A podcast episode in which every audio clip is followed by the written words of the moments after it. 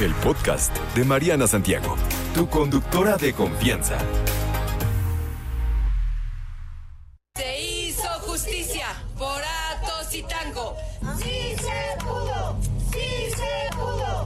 Y esto que escucha de fondito es la celebración eh, allá en Querétaro, porque una jueza del Poder Judicial pues dictó una sentencia por fin de 10 años y 6 meses de cárcel a Benjamín N., quien el 13 de junio del 2021, ustedes recuerdan, este caso, bueno, se ha convertido en eh, trending topic, envenenó a los perros rescatistas Atos y Tango, eh, obviamente los mató, les causó lesiones y por ahí a un tercero llamado Balam. A la sanción fue celebrada por organizaciones y personas que defienden a los animales en el Estado y creo que por el mundo entero, porque, repito, esto es trending topic en todas las redes sociales.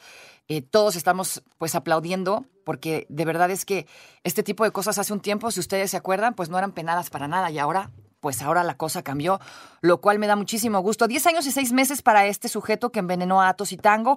gracias, Moni, abrazos, Edgar. Se logró, difundió la organización eh, Cariño Animal.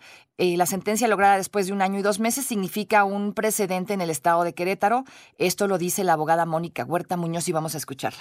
Una sentencia con pena privativa de libertad de 10 años, 6 meses y una reparación del daño ejemplar acorde a el valor que tenían los perritos, la capacitación y todos los cuidados con los que contaba y que le fueron proporcionados por su manejador. Pues muchas personas están preguntando, ¿no? Si con esto será suficiente, si con esta pena será suficiente. Una de esas personas es la abogada. Vamos a escucharla. Me parece que ni la pena ni la cantidad económica son suficientes para reparar el daño en este caso en concreto. Era un perrito especial, era un perrito al servicio de la comunidad. Así es. Y bueno, además eh, el sentenciado de aproximadamente, ¿qué? 60 años de edad, eh, que era vecino de Edgar Martínez, el dueño de los perritos, no dijo los motivos que lo llevaron a envenenar a los perros. O sea, ¿qué puedes tener en la cabeza para querer hacer algo de esto? Pero bueno, hizo uso de su derecho a no pronunciarse y no dijo absolutamente nada. En el caso particular del perrito de Atos, que contaba con una certificación internacional en rescate, se trató de una pérdida pues irreparable, según comparte por aquí Edgar Martínez, que es, eh, bueno, era su cuidador. Vamos a escuchar el audio, ¿les parece? Es una punta de lanza en el tema de maltrato animal aquí en el estado. Creo que estamos muy tranquilos, creo que hicimos las cosas correctas. Somos buenas personas entrenando buenos perritos y es lo que nos importa.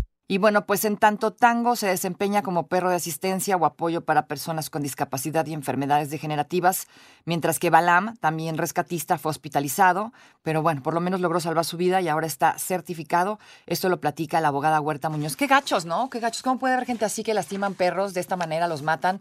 Yo sigo sin entender a estas personas, honestamente no, no me queda claro. Y más o menos continuando con la misma línea y platicando más o menos de lo mismo, no sé si vieron el caso del osito de Coahuila, a pobladores y policías de Castaños torturaron y mataron a un osito, es un osesno, un bebé, un osito bebé, que andaba por ahí por la zona. Los policías no, no impidieron estos actos de, crueldad en contra de, del animalito. Y por ahí en un video que también, de hecho, se hizo eh, trending topic en las redes sociales, quedó grabado el momento en el que el grupo de personas torturaban hasta la muerte a este pobre cachorro de oso negro, amarrado con sogas en sus patas, cuello ¿Para qué les sigo platicando? La verdad es que a mí sí me dieron hasta ganas de llorar. ¿Cómo puede ser posible? El animal no les hacía ningún daño, pero bueno, a veces el humano así es, ¿no?